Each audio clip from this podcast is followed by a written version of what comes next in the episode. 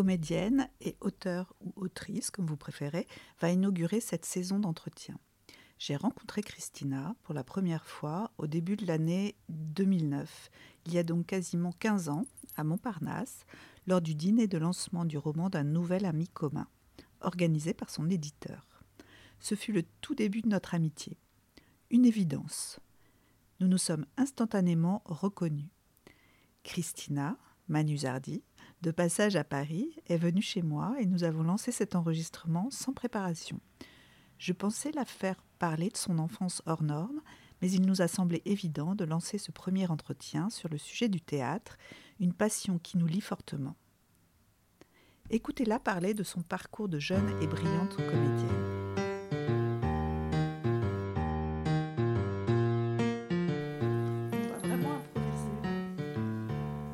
Oui, on improvise.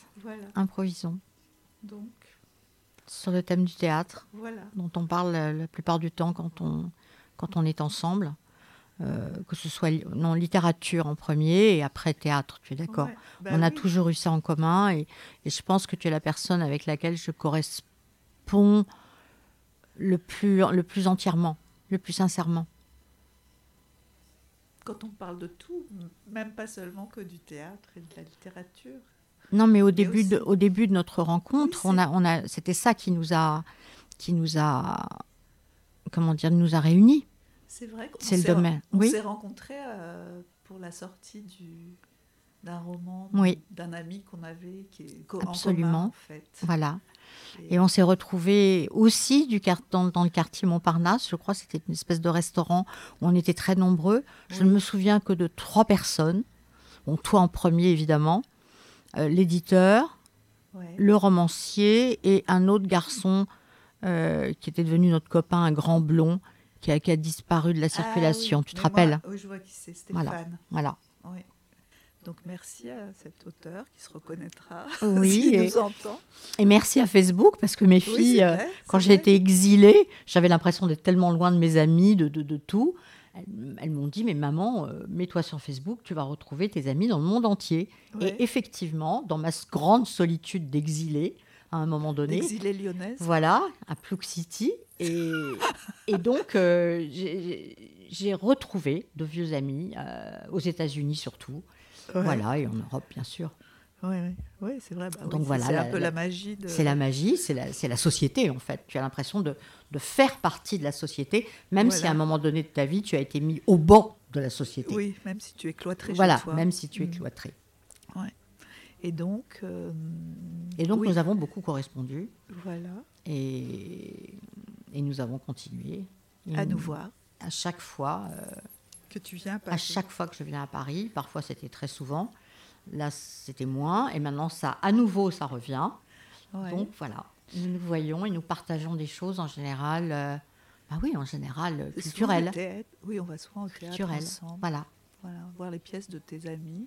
Mhm. Et donc toi, justement, je me posais la question, comment ton aventure de, de comédienne a commencé? Comment t'en es venue à avoir envie de... Ah, J'ai commencé parce que je savais que déjà au départ j'étais un clown dans ma famille. Je faisais énormément rire ma mes grands-parents, ma, ma grand-mère euh, ma- paternelle. Euh, je sais que j'avais ça. Je, je savais improviser, je savais, oui, faire rire. Et puis à l'époque, je, je voulais faire de la danse et je me suis aperçue vers mes 14-15 ans que la danse, bon, c'était très bien pour s'amuser, mais que j'en ferais certainement, j'étais pas assez douée pour ça. Et puis je n'avais pas le feu sacré. Et puis un jour, il n'y avait pas de baby-sit ni rien, je sais plus. Mon père avait un dîner, un peu, un peu ouais, assez mondain. Euh, et j'avais 15 ans et il m'y a traîné. Et nous étions chez les parents, chez le père d'une actrice très connue à l'époque de théâtre, qui s'appelle Nicole Courcelles, qui, a, qui est décédée il y a quelques années, dont la fille, Julie Andrieux, a, a explosé dans, la, dans le culinaire. Voilà. Ah oui, Bref, oui. Son père, à l'époque, devait avoir une soixantaine d'années. Et on a commencé à parler beaucoup de théâtre. Et était invité un grand musicien qui s'appelait, euh, s'appelle Ivry Gitlis, qui lui aussi nous a quittés il y a quelques années. Et avec Ivry Gitlis, ça a été... euh, pourtant, il avait, je ne sais pas, 40 ans ou 50 ans de plus que moi, euh, il y a eu une espèce de chose qui s'est passée. Et, c'était, en fait, je me suis aperçue que c'était deux vieux pédophiles, mais après, je m'en suis aperçue. Sur le moment, on ne parlait pas de ça. Euh, bref, pour en revenir au théâtre. Donc, le père de Nicole Courcelles me propose de m'emmener voir sa fille au théâtre. D'accord.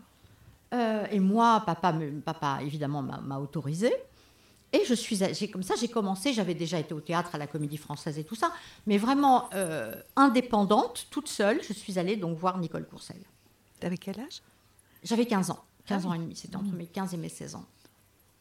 Et là, à partir de là, j'ai commencé à lire du théâtre.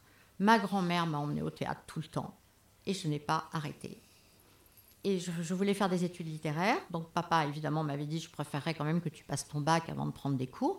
Mais l'année de mon bac, j'ai commencé déjà. Je suis allée frapper à la porte du cours Simon. Euh, ça m'a pas plu du tout. J'étais très intimidée. J'ai trouvé les gens très arrogants et prétentieux. C'était pas du tout pour moi. Et on m'a parlé. C'était hum, un acteur très connu. J'ai oublié le nom. Un ami de Nicole Courcelles qui m'a dit Va au cours Raymond Girard. Là, j'ai fait toc-toc. J'ai eu mon bac. Et l'année après mon bac, j'ai été acceptée dans ce cours. Et c'était la dernière année de Raymond Girard, en tant qu'enseignant, dans son cours. Et la première chose qu'il m'a dite, c'était, en m'entendant dire un, dire un texte de Victor Hugo, il me dit Ah, bel organe Et là, j'étais scotchée, parce que j'ai pas très bien compris. Je, je me suis dit C'est une critique, tu vois, j'ai pas pris ça pour un compliment. Et il m'a dit après, il m'a dit quelle voix Ah là là, il faut travailler la voix, on va travailler la voix. Et il me voyait déjà euh, en jeune première. Pour lui, c'était une évidence. Donc j'ai commencé euh, Musset, le théâtre de Musset, le théâtre de Marivaux. Voilà, et normalement c'était un cycle de trois ans. Et dès la fin de la première année, il me dit Tu passes le concours de sortie. Je te prépare pour la rue Blanche, pour l'ENSAT. Vient le grand soir. Mon meilleur ami faisait un petit peu de théâtre amateur. Il y a rencontré à ce cours sa femme, me donnait la réplique dans une scène très très difficile, moderne. L'adaptation, euh, ça venait d'une scène de cinéma de Visconti qui était jouée par Romy Schneider et je ne sais plus qui est- quel était l'acteur. Et évidemment, j'ai pris le rôle de Romy Schneider. Je passe le concours et j'ai le prix Génial. du jury remis par Catherine Deneuve. Qui, parce que dans mon, dans mon cours Raymond Girard allait sa sœur Françoise d'Orléac. Ah, Et il y avait le prix Françoise d'Orléac. Voilà. Et elle m'a dit Vous me faites tellement penser à ma sœur, c'est tellement émouvant. Et moi, j'étais, euh, j'avais 18 ou 19 ans. euh, 19 ans. Et, et bingo, on m'a préparé pour l'ANSAT. Et qui était cet ami euh, qui te faisait, qui te donnait la réplique? C'était mon ami Patrick Richard, qui est revenu au théâtre, qui a joué ce- cet, cet automne à Paris, que j'ai raté, malheureusement pour une question familiale. Mais bref, il est revenu au théâtre lui aussi. Voilà. Voilà. Et puis après l'ENSAT, la rue Blanche, alors là, le bonheur absolu. euh, euh, j'ai passé un an là, et aussi un cycle de trois ans était prévu. Et à la fin de la première année, on m'a dit Tu es prête pour le conservatoire Allez, bingo, tu passes le conservatoire. Et j'ai eu le conservatoire du premier coup. Et, voilà, donc euh, en fait, toutes ces écoles, si tu faisais trois ans de Girard, trois ans d'ENSAT et trois ans de conservatoire, Ouais. tu faisais 9 ans d'études, ce qui correspond à bac plus, je sais pas, euh, Bac plus 9. Voilà. Plus 9. voilà, bac plus 9. Ouais. Mais moi, j'ai pas bac plus 9 parce que je n'ai fait qu'une année dans chaque Ah catégorie. oui, oui. Bah, t'étais un- tu sautais les classes. Voilà, fait. et au Ouais. bout d'un an de conservatoire, j'ai été euh, repérée par, euh, par un agent qui m'a dit, voilà, il y a une audition de théâtre avec Jean Pia pour le rôle principal féminin. Et moi, je te vois tout à fait. C'est vraiment le personnage. C'était quoi comme pièce? C'était une pièce de boulevard, Ouais. de Barillet et Grédy, tout ce que je détestais, le boulevard, j'aimais Ouais. pas du tout. Parce Ouais. qu'au conservatoire, il faut avouer que quand tu fréquentes Vitesse, quand tu fréquentes euh, Bouquet, Michel Bouquet, tu fréquentes tous ces gens, c'est pas le genre de théâtre de- du tout du boulevard. Mais le directeur du conservatoire m'avait dit c'est le meilleur moyen d'apprendre ton métier. Accepte. D'accord. Ne, va pas, ne viens pas en seconde année de conservatoire. Travaille. C'est au théâtre que tu vas apprendre le métier tous les soirs. Mhm. Et voilà comment ça a commencé. D'accord. Donc en fait, tu as fait une année de chaque et tout de suite, tu as commencé Voilà. à travailler tout de suite. Voilà, j'ai travaillé Ouais. très jeune. J'ai travaillé à 20, 21 ans, oui. Et tu as enchaîné les pièces. Et j'ai enchaîné les pièces jusqu'à ce que je décide de... Et je travaillais beaucoup et je gagnais très très bien ma vie. Et j'ai décidé, j'ai eu un, un grave accident et j'étais très très mal et je me suis dit, il faut que je quitte ce pays. Et j'avais toujours eu l'envie d'aller vivre à New York parce que je connaissais bien. Mon père m'y avait, m'y avait emmené, j'avais 16 ans au début, j'y suis retournée à 18, puis à, à 20, etc. Et comme je continuais de danser, mon rêve c'était la comédie musicale. Et j'ai fait beaucoup de claquettes. Ah oui? Oui. Et, et donc je plaque tout Et là, et je recommence comme à zéro en fait. Ah oui. Et j'ai 24 ans ou 25 ans, Mhm. je sais plus. Voilà, ça- j'ai commencé à New York et j'ai pris les cours de Strasberg Ouais. et j'ai été acceptée à l'Actor Studio et j'ai travaillé Shakespeare. Et là, j'ai eu des mois de cours en parce anglais, que mon, alors oui, évidemment en anglais, mais j'étais bilingue puisque j'ai appris l'anglais quand je suis arrivée de Suède. euh, j'ai passé trois ans, mes trois premières années à Stockholm, et mes parents m'ont mis tout de suite dans une école anglaise. Ah oui. Il faut dire que ta maman est, Maman est, suédoise. est suédoise. Voilà, et, mon père, franco-italien. Ouais. Franco-belge italien. Mhm. Voilà, donc j'avais ces langues. Pour moi, c'était pas trop difficile. Mais le, le vieil anglais, c'est très difficile. Oui. Surtout que j'avais chopé l'accent américain et il fallait gommer tout ça, quoi. Ouais. Et, et j'ai joué euh, la mégère apprivoisée. Et j'étais tellement dans mon personnage. C'était la veille du, de- du réveillon du 24 décembre. Il y avait une tempête de neige à New York. Et j'étais tellement dedans que je tombe et je me fais une entorse abominable. Je pousse un hurlement.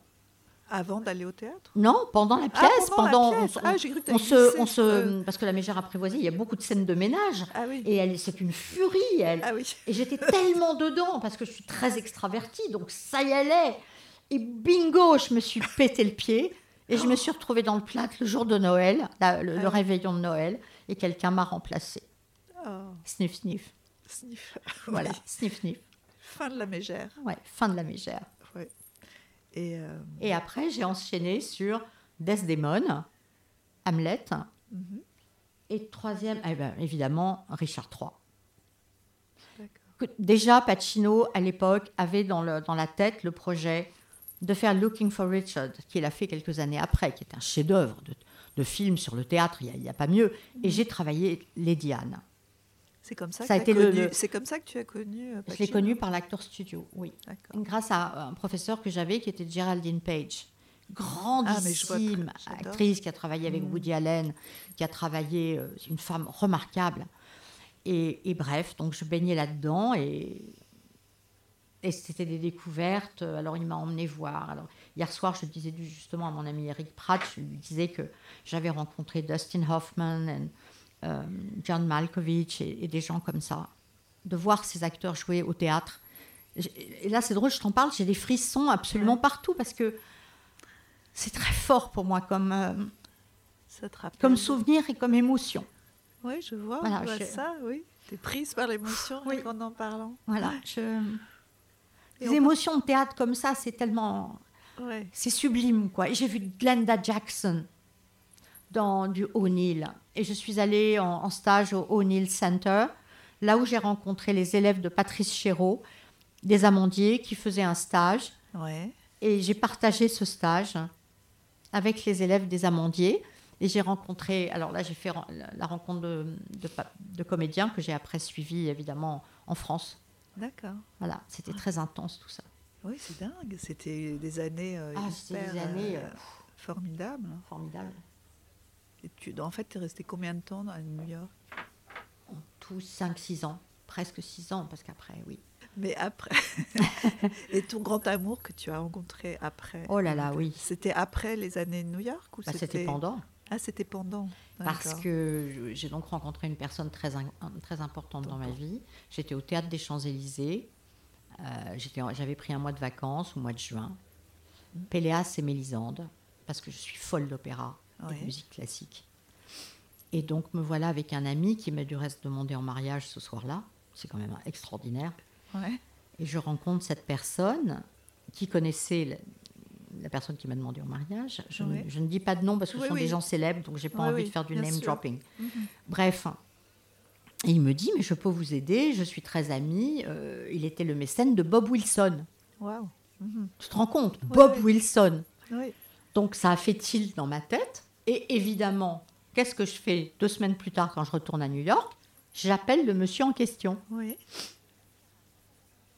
Nous allons dîner euh, au Café des Artistes à New York, qui est un de mes restaurants préférés, très romantique et tout ça, près de Central Park. Et, et là débute notre histoire. Et je lui dis que j'ai commencé une compagnie franco-américaine, Ouais. euh, que j'avais une productrice, qu'on avait le metteur en scène et qu'on avait déjà fait un, un cabaret. Ah oui, ça, il faut que je re- remonte à, à ce moment-là. Ah oui. Parce qu'avant ce départ pour Paris au mois de juin, on avait commencé à monter une compagnie et j'avais joué. On avait pris des textes des, des, des, visi- des enfants du paradis. Ah oui. Voilà. Et je jouais Arletty, en toute modestie. Atmosphère.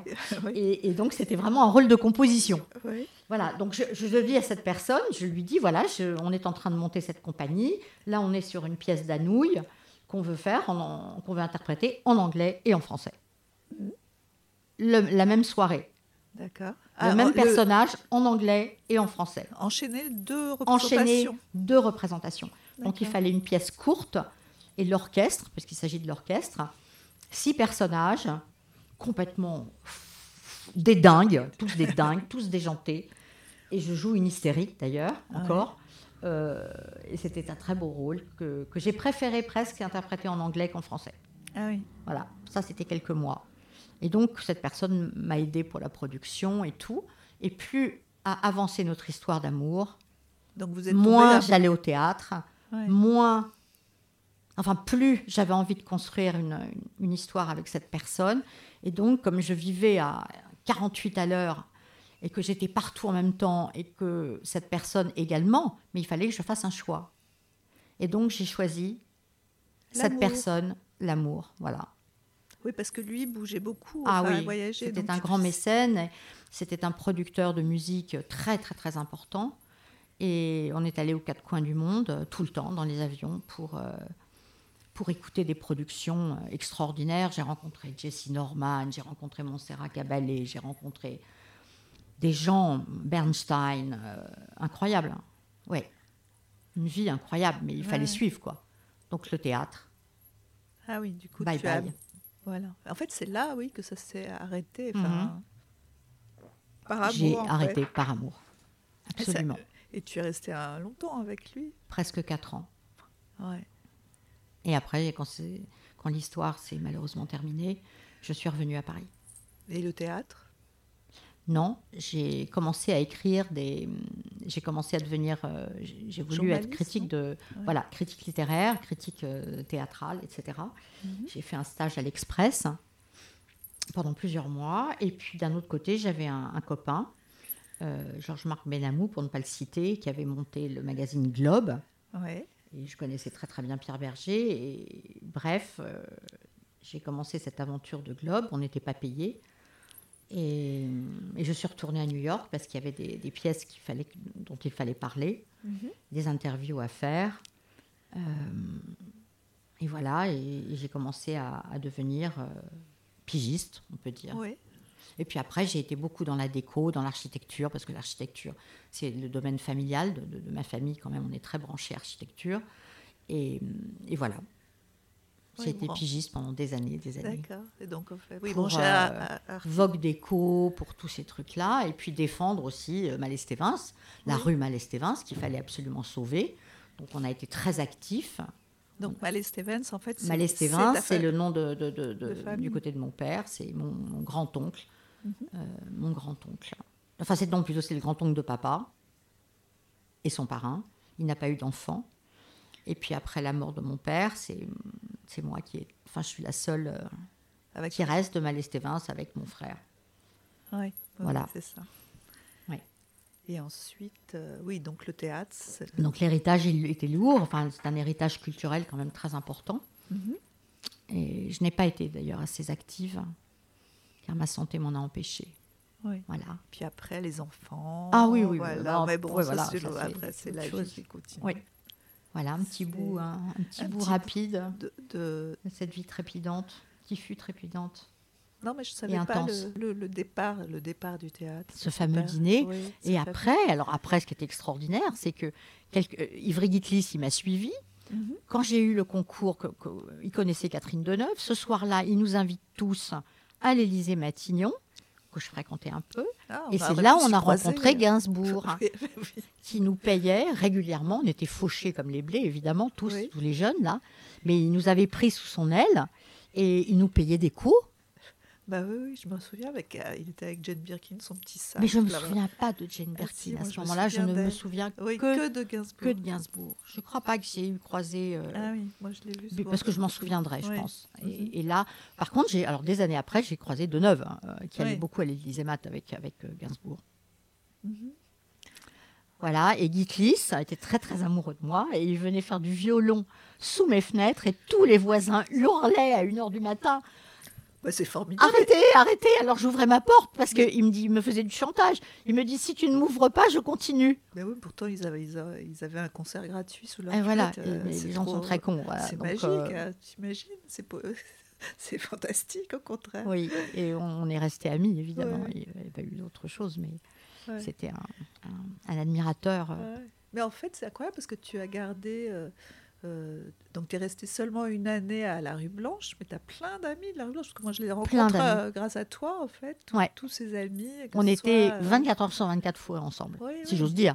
oui. Moi, je n'ai pas eu d'histoire amoureuse avec personne à, à la rue Blanche, ni au conservatoire, car pendant ces deux années-là, j'avais eu une histoire magnifique avec la seule fois de ma vie, d'ailleurs bien la seule fois, un homme qui était marié et en instance de séparation. D'accord. Voilà. Donc j'avais une vie très cachée. Il n'était pas comédien aussi? Pas du tout, Ah pas non, du tout. Il était Non, un comprends. très très grand euh, financier, non, non, rien à voir. Le seul de ma vie d'ailleurs, parce Ah que oui, ça m'intéresse pas du tout ce domaine. ouais, ouais. Oui. c'est pas très drôle. hein. Non, c'est pas Ouais, vraiment ouais, passionnant. ouais, pas très- On peut pas dire. J'ai Ouais, pas d'amis ouais. banquiers d'ailleurs, j'ai pas d'amis euh, tout ça. Non. Non, mais c'est aussi pas très passionnant d'avoir un homme marié comme amoureux, je trouve. Mais ça me conviait. mais Enfin, écoute, peut me hein. convenait. Oui, ça peut Parce que le soir, j'étais prise, je sortais tout le temps. Ouais. J'avais des répétitions, on travaillait nos textes. Mhm. Donc moi, l'heure du déjeuner, ça me convenait très très bien. Mais oui, j'étais à. Mobilette, j'allais, je faisais euh, un, deux, quatre allers-retours à Qu'est-ce que Mob. t'avais comme mobilette J'habitais à Saint-Ferdinand, C'était quoi le ta 17e? mobilette? Une mobilette, le- la marque Mobilette. Ah, ok. Avant, j'avais une euh, Honda, tu sais, le... Ah. Moi, j'ai eu une, un Peugeot sans, je crois que ça, ça devait être quelque chose comme ça. Et voilà, Voilà, donc j'étais tout le temps à Ouais. Mobilette. D'accord. Ouais, Je faisais des allers-retours pour voir mon chéri à l'heure du déjeuner. Ah, oui. Et parfois, on avait des week-ends. Et... Mais quand même, ça a duré deux ans. Oui, ça a duré deux ans. Ouais. Et à ce moment, j'ai, oui, j'ai, j'ai connu la fidélité à ce moment-là. D'accord. La fidélité ou l'infidélité La fidélité. La fidélité avec un grand F. Car j'ai été très fidèle à cet homme pendant deux ans. Lui était infidèle. Lui, forcément. forcément. C'est ça. forcément. D'accord. C'était des super années. On, on a, on a eu beaucoup de chance d'avoir 20 ans euh, dans les Dans années ces 80. euh, Ouais. c'était quand même. Bon, c'était dur parce qu'il y avait énormément de chômage, il y avait tout ça, il y avait des, des- des- Mm. des crises.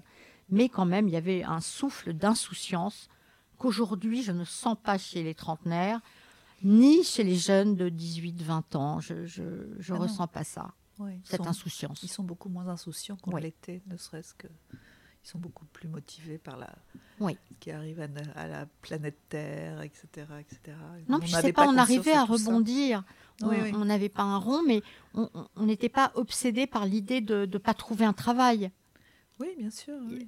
on était plutôt optimiste pour le travail. On se disait, on va y arriver, il y a des choses qui vont tomber. On allait de l'avant d'une façon plus légère. Mhm. Ouais. On est plus grave aujourd'hui. Même si personnellement, j'ai toujours été quelqu'un de très grave. Dans tous les sens du terme. Mais non si, si, c'est pas facile de me côtoyer. Tous les jours, en tout cas, je pense. Oh, si, Voilà, moi, j'aime bien madame. te côtoyer.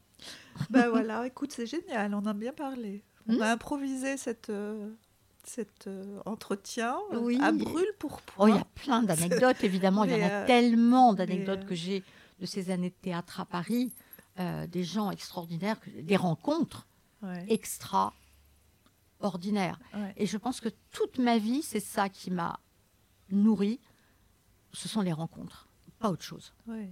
Et les sont- rencontres humaines. Bien sûr. Mm. Est-ce que tu as un professeur qui t'a marqué davantage qu'un autre ou quelqu'un euh, Roger Molien. Oui. Roger Molien était professeur à la rue Blanche et était à la Comédie Française. Mhm. Et il m'a tout de suite dit, alors lui, il voyait pas du tout le côté jeune première, tout ça. Il m'a dit, t'es une tragédienne. Ouais. T'es une tragédienne. Ouais, moi, je te vois assez bien en tragédienne. Et il m'a, voilà. Et grâce à lui, j'ai pu également, j'ai été la seule de la rue Blanche à jouer deux rôles en même temps.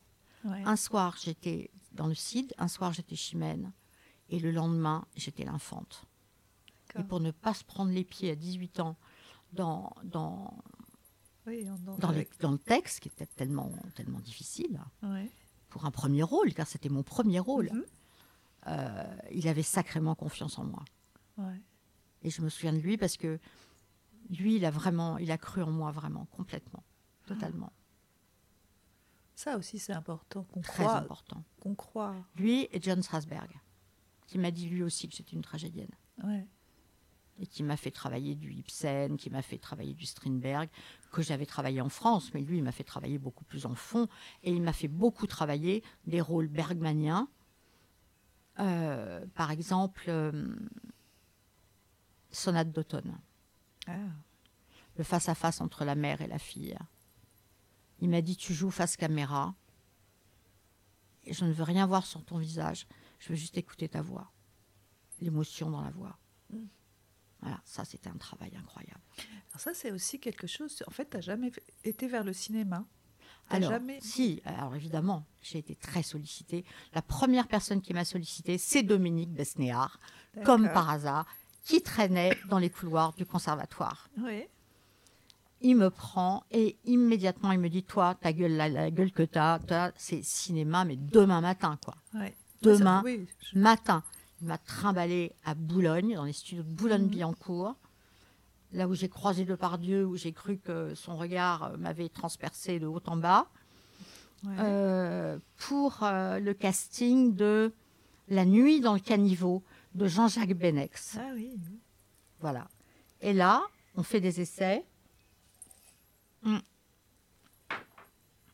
Je suis totalement paralysée devant la machine noire, La caméra. la caméra. Ouais, tu- Je n'ai pas pu dire un mot. Ah, C'est dingue. Après, j'ai pleuré. Alors, il a cru que c'était juste l'ambiance, que peut-être qu'un autre, d'autres essais avec d'autres personnes se passeraient mieux. Oui. T'en as fait d'autres? J'en ai fait d'autres. Et la même chose. Tétanisé. Tétanisée, ou alors euh, j'annonnais.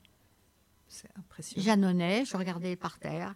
J'étais très mal. C'est quoi le- Parce que tu ne contrôlais pas ton image que... C'était le vide. J'avais l'impression de parler à personne. J'avais l'impression que c'était que c'était du néant. Ouais, ouais. Et moi, je voulais la rencontre avec. euh, Oui, le, le regard oui, de voilà, l'autre. je- Oui, je- voilà. Non, ça, voilà. Et, et c'est vraiment très très très dommage parce que plus tard, euh, j'ai quand même fait énormément de photos, tout ça. Et je sais que j'étais très ciné, ciné, cinégénique, on dit, je crois. On passe très bien à la caméra. même. Il y a photogénique et il y a cinégénie. Enfin bon, Mhm. bref. Et bon, voilà. C'est vraiment trop Ouais, dommage. Oui, oui. Bah oui.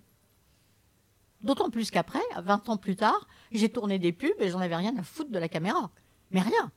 C'est peut-être différent parce que Ouais, pub, C'était euh, différent, oui, parce que quand tu vantes les mérites d'un Oui. jambon je sais pas quoi, d'une bouteille d'eau minérale, euh, évidemment, c'est moins difficile. hein. Oui, bien sûr. Mais Puis il y a moins d'un, moi, il y a l'enjeu est moins. voilà, le- voilà, exactement, exactement. Oui. Tu t'en fous. en fait. Parfois le cachet mais est plus important. bah, je mais le faisais pour le cacher, hein. Oui. Il y avait que ça qui m'animait, je t'assure. bah, Oui. Voilà. Ça, je m'en doute. Ah oui. Voilà, ouais. Bah écoute, moi je te verrais bien aujourd'hui sur les planches. Ouais. Tu te verrais? Le problème, c'est que j'ai perdu la mémoire. Enfin, j'ai une très, très, j'ai eu des problèmes de mémoire. Euh, mais alors, évidemment, tu pourrais me dire que la mémoire, c'est un muscle. Ouais. Donc, euh, tu peux, tu peux récupérer et retravailler ton muscle. Mhm. Peut-être que je suis trop feignasse pour essayer, je sais pas. Euh, je suis quand même très dans l'écriture depuis maintenant euh, 15 ans, Ouais. Euh, qui m'a quitté l'écriture aussi pour des problèmes de santé. Je ne sais pas, Ouais. je ne sais pas du tout. Je sais que j'ai une présence, ça je le sais, j'en suis consciente. Maintenant, Moi, je trouve dommage que toutes ces pièces de théâtre que tu as jouées n'aient pas été filmées, par exemple. ah, J'adore. à l'époque, adoré mais à l'époque, on ne filmait pas. oui, on faisait Ah pas si, alors il y a des films du conservatoire, mais Ah tu, oui. tu, tu peux pas euh, les archives. Mhm. Je vois pas très bien comment je peux me voir. J'ai eu euh, des félicitations en première année de conservatoire. J'ai joué euh, un, tout un passage d'Hermione, Ouais. And- Andromaque. Euh, et je sais que j'avais bien réussi. hein. Ouais. Ouais, des rôles comme ça, ah, ça j'aime, Mhm. c'est sûr. Il y a des filles de ma génération maintenant qui, qui font de la tragédie. Quand tu vois Bouquet, euh, elle joue, euh, je sais plus, c'est Andromaque. Bah oui, c'est Andromaque d'ailleurs. Ou Phèdre, non? Non, non, c'est pas Ah, Phèdre. Phèdre, c'était Ok. euh, Chéreau qui l'a monté avec Dominique Blanc. En ce moment, il y a une Phèdre d'ailleurs, je crois. Il me semble. Je- Mhm. Voilà, non, non, mais euh, on y revient hein, au- à Racine et à, et à Corneille. Bah, c'est un peu intemporel. Oui, c'est un peu intemporel. Bon. Voilà. Eh ben, écoute, merci pour ce petit. Ah, merci Frédéric. Merci, Merci, c'est gai de se souvenir de tout ça. Ouais. Je, je le, je, je m'en souviens plutôt avec, euh, avec gaieté, Oui, c'est génial. qu'avec, euh, même s'il y a les sanglots dans la gorge. Mais Voilà. Bah, merci Voilà. d'avoir partagé ça avec nous et avec moi.